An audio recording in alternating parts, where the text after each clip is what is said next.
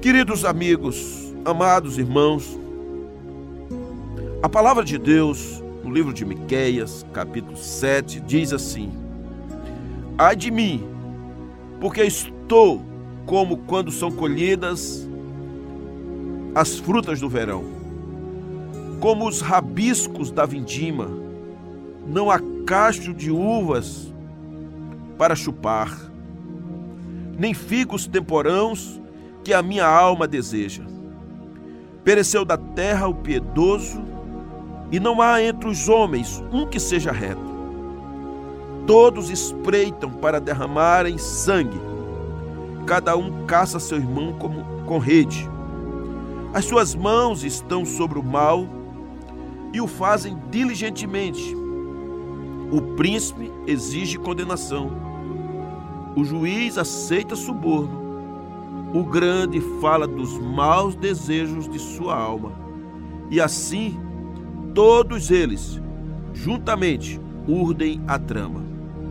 O melhor deles é como um espinheiro.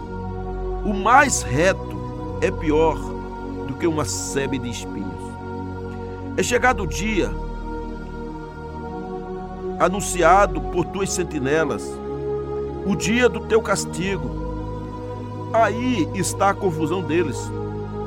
Não creiais no amigo, nem confieis no companheiro. Guarda a porta da tua boca aquele que reclina sobre o teu peito, porque o filho despreza o pai. A filha se levanta contra a mãe a nora contra a sogra. Os inimigos do homem são os da sua própria casa. Eu, porém, olharei para o Senhor e esperarei no Deus da minha salvação. O meu Deus me ouvirá.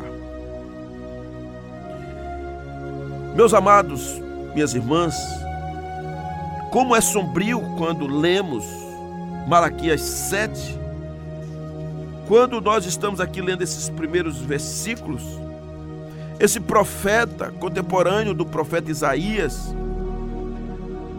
esse homem que morava perto, ou pelo menos nasceu perto de Judá, talvez fosse como um forasteiro em Jerusalém, profetizando no mesmo período do profeta Isaías, ele ajudou a moldar o caráter e a política de Israel.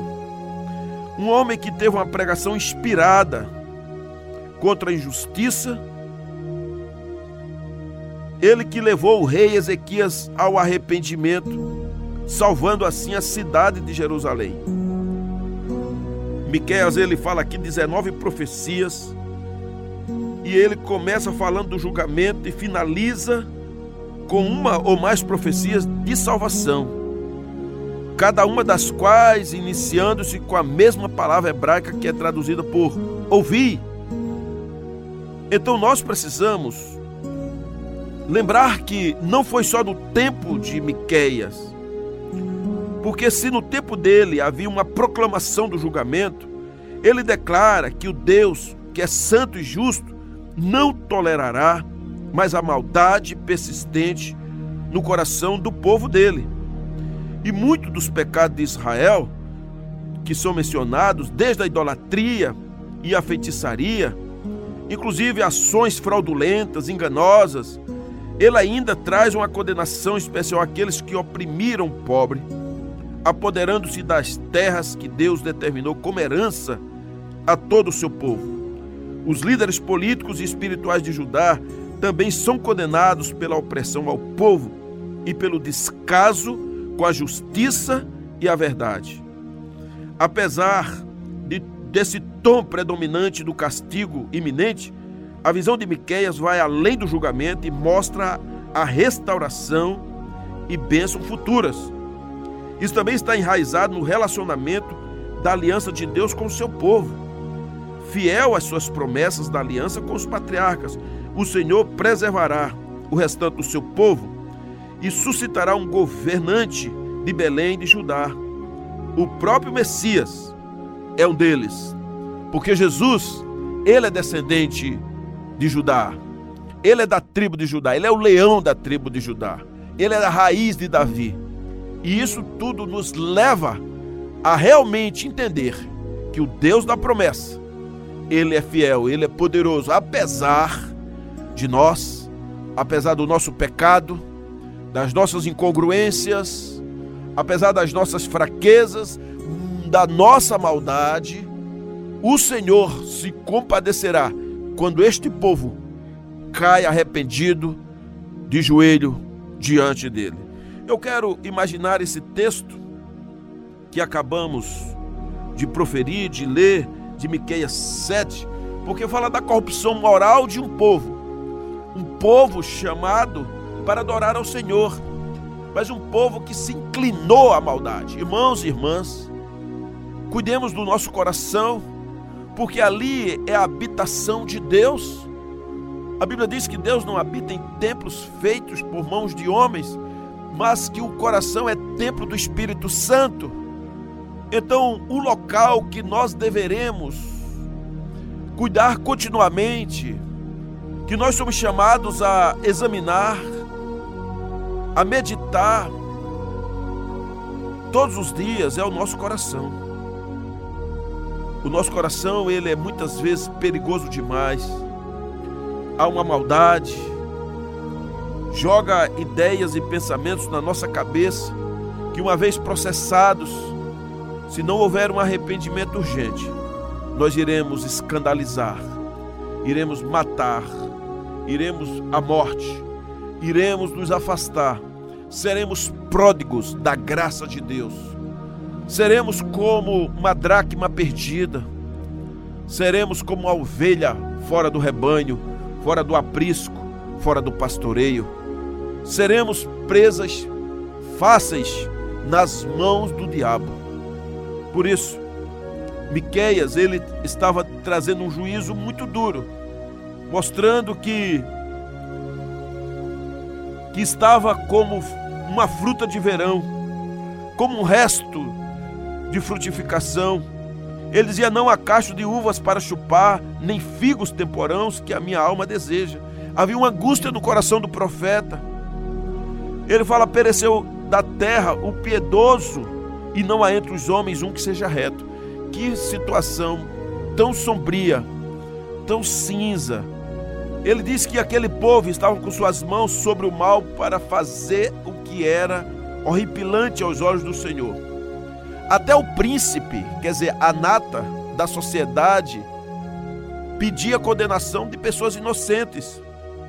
E eles pagavam ao juiz, compravam o juiz, subornavam o juiz para que houvesse uma condenação. A alma daqueles príncipes abrigava um desejo mau, maligno. Havia uma trama, havia uma maldade. Até o melhor deles era como espinheiro. A família tramava um contra o outro. Havia um desprezo. Havia realmente algo nocivo. E aqui surge uma esperança. O profeta diz: Eu, porém, olharei para o Senhor e esperarei no Deus da minha salvação. O meu Deus me ouvirá. Pensemos nisso, queridos, porque nós estamos vivendo tempos de apostasia. Tudo que é contrário à palavra de Deus, há uma ira, há uma veemência, há uma contundência para que de fato haja uma apostasia, uma corrupção que tem atingido todos os meandros da sociedade. Governantes, reis, príncipes, juízes, profetas, sacerdotes, ricos, todos os povos. É um cenário terrivelmente sombrio. Quando poderemos pensar na deslealdade que campeia Pois se a liderança de Judá tinha mãos ágeis para que fossem sorrateiras, para que pudessem subjugar as pessoas, fazer um jogo sujo, onde os príncipes deveriam fazer em prol das pessoas, elas essas pessoas sofriam em suas mãos, os juízes não guardavam mais a lei, mas subornavam-se transgrediam, abusavam. E as pessoas que eram príncipes ricas estavam blindadas da impunidade porque tinham comprado juízes. Você tem visto isso hoje?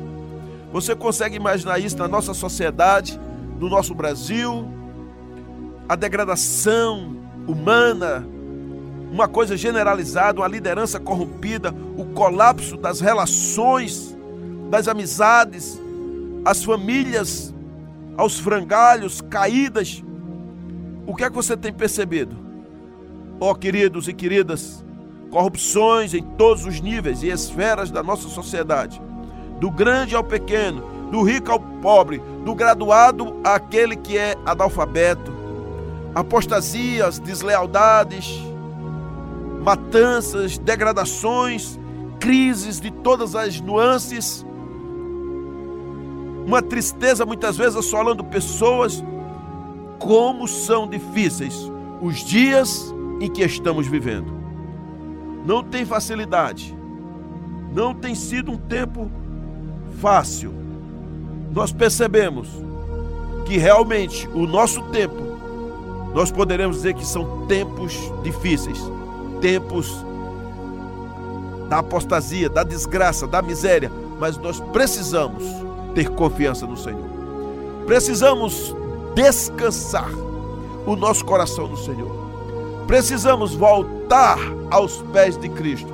Precisamos orar. Esse tempo é um tempo oportuno para crescermos no Senhor.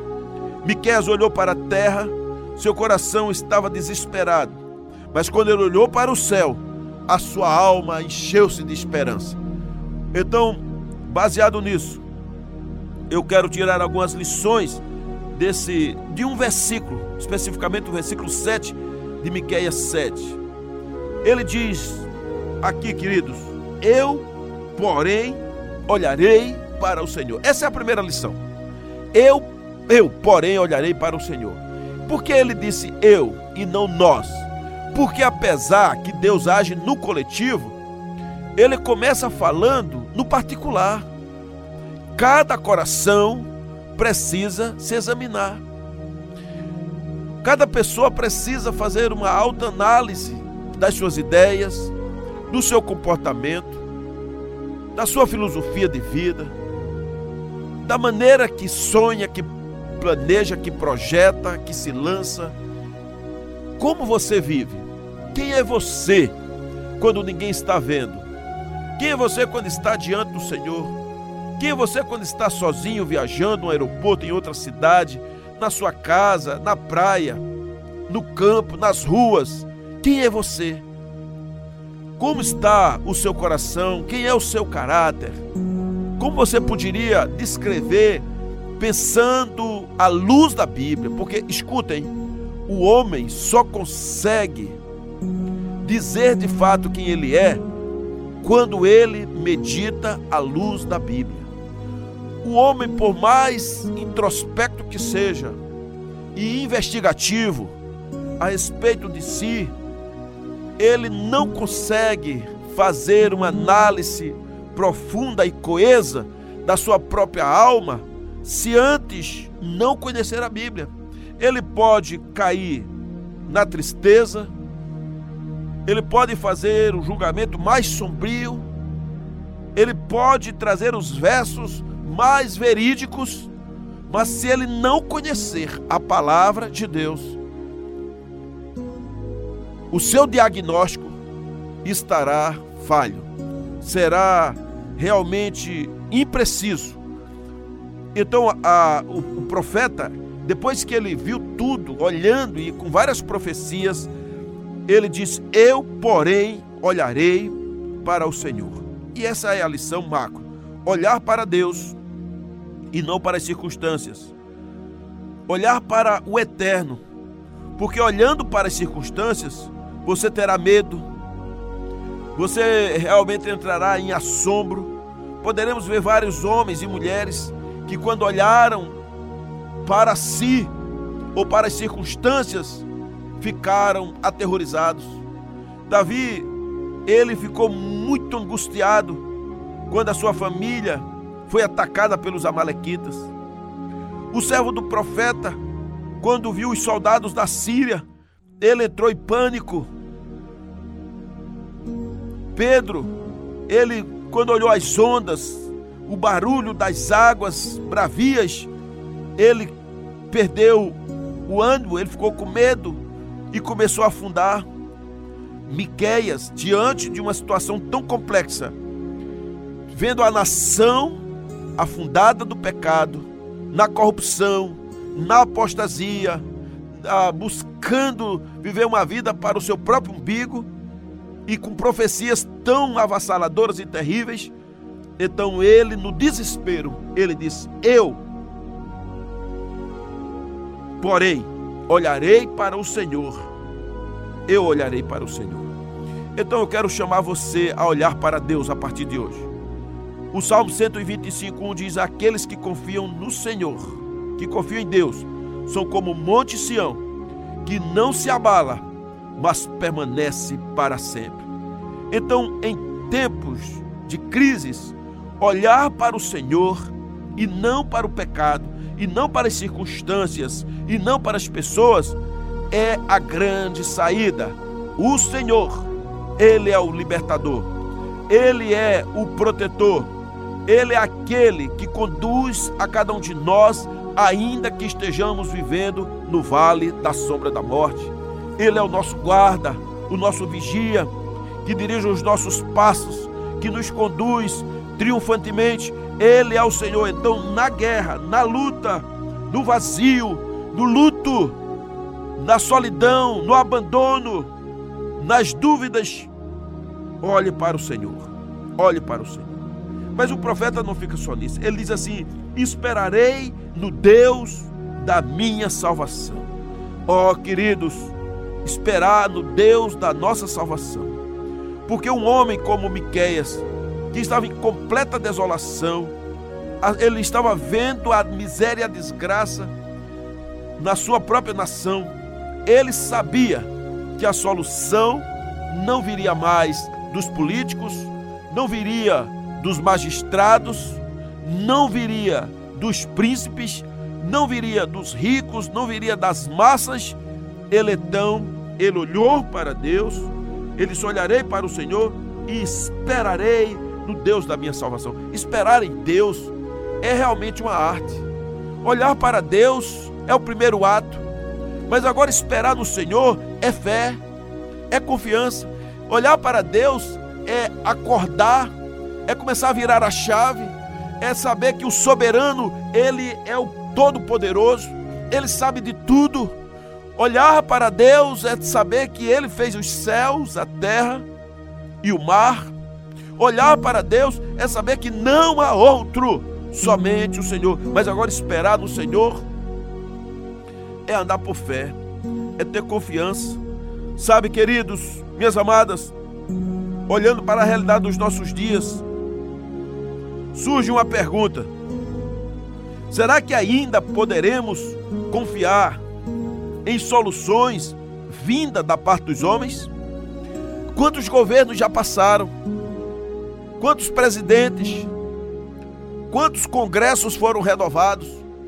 Quantas e quantas vezes os magistrados foram substituídos? Primeira, segunda, instância superior, Supremo Tribunal.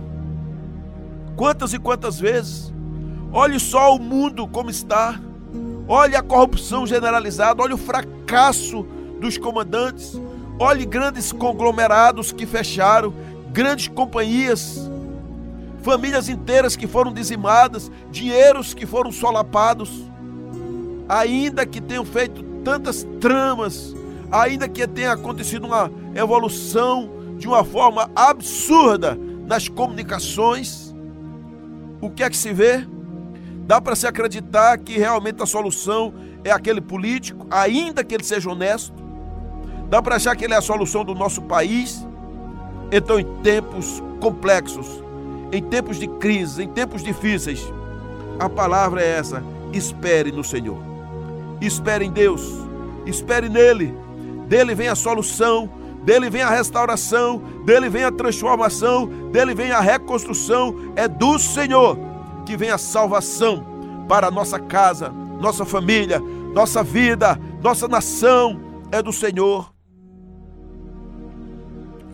O salmista disse: Deus é a minha única esperança, nele eu confio, nele eu, eu tranquilizo a minha alma, porque dele vem a minha salvação. Descansar somente em Deus, confiar nele, a minha alma fica em paz, fica tranquila. Ele, o Senhor, é a fonte da minha esperança.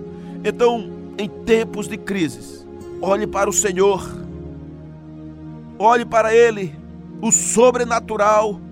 O Senhor dispõe dele para aqueles que esperam, para aqueles que confiam, para aqueles que oram. A pergunta é: você tem orado de verdade? Você tem conversado com Deus dia e noite, noite e dia, todas as horas? Tem lido a palavra? O profeta Isaías, ele diz: os que esperam no Senhor renovam as suas forças.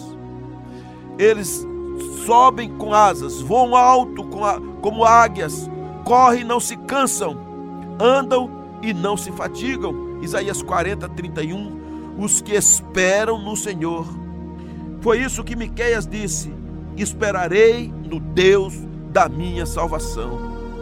E por último, ele diz: O meu Deus me ouvirá. Então, primeiro, olharei para o Senhor. Segundo, esperarei no Deus da minha salvação. E por último, o meu Deus me ouvirá. Então, a Bíblia diz que clamou por socorro e o Senhor inclinou os seus ouvidos.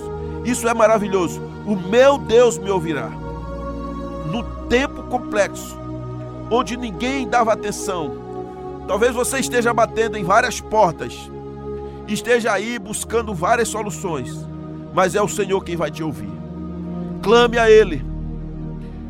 Charles Spurgeon, ele disse que quando ficou preocupado como iria sustentar o orfanato, o seminário dos seus alunos, como ele iria, ele disse que as coisas apertaram bastante.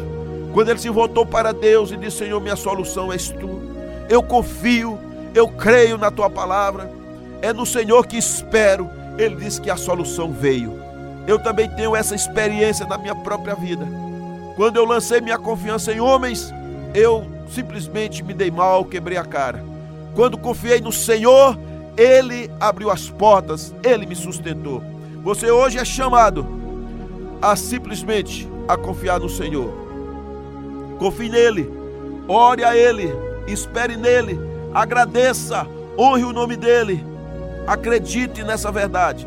Se você anda por fé, tenha convicção de que os ouvidos do Senhor estarão abertos e atentos ao seu clamor. Porque com a fé no Senhor, você é capaz de ouvir a voz do Senhor, que o seu clamor será ouvido em tempos complexos como agora. O Salmo 34,15 diz: O Eterno está sempre de olho em seus amigos, seus ouvidos estão atentos a cada gemido ou a, ou a cada suspiro. Você crê nisso? No meio da minha aflição, clamei pela ajuda do Senhor, gritando, pedi socorro ao meu Deus. Lá do seu templo, ele ouviu a minha voz. Ele escutou meu pedido de socorro. Aleluias! É isso. Por isso que o salmista diz lá no versículo 3 do Salmo 138: Quando clamei, tu me respondeste, deste-me força e coragem. Queridos amigos e meus irmãos, é tempo de fazer a oração de Miqueias. Eu, porém, olharei para o Senhor e esperarei no Deus da minha salvação. O meu Deus me ouvirá. Eu sei que você tem suas lutas, tem suas guerras, tem suas particularidades, talvez alguns pecados, seus medos, suas confusões, mas vá agora ao Senhor, clame a Ele, confie nele, louve o nome dele, olhe para Ele, espere nele ele é o Deus da sua salvação. Ele é a sua cura. Ele é o seu socorro. Espere com paciência no Senhor e ele se inclinará para você. Ele vai te ouvir. Ele vai agir. Ele vai te abençoar. Então, saia do desânimo. E o objetivo não é deixar você desanimado, mas desperte para o Senhor agora. Entenda e compreenda que a única solução e saída para a sua vida do meio das suas turbulências, ela virá do Senhor. Clame por Jesus. Invoque o Espírito Santo na sua vida. Ande na presença do Senhor. Por isso que o Senhor diz lá em João 16, 33: Diga essas coisas para que creiam em mim, para que vocês estejam confiando e seguros e desfrutem da genuína paz. No mundo tereis aflições, mas tende bom ânimo. Eu venci o mundo. O profeta Miqueias, ele tinha a sua fé no Senhor então tenha sua fé no Senhor. O Senhor, Ele é o seu bom pastor, o seu libertador, o seu salvador, o aquele que abençoa. Então agora caia aos pés de Cristo. Louve ao nome dele. Deixe o Espírito Santo ministrar a sua vida. Leia a palavra. Ande com ele. Ele é o Deus maravilhoso. Ele é o Deus incrível. Louvado seja o nome do Senhor, porque olhar para o Senhor esperar nele e agora ter a convicção e a certeza de que ele ouvirá a sua oração, o seu louvor, a sua gratidão e o seu clamor. Louvado seja sempre ele. Aleluias! Assim seja. Amém.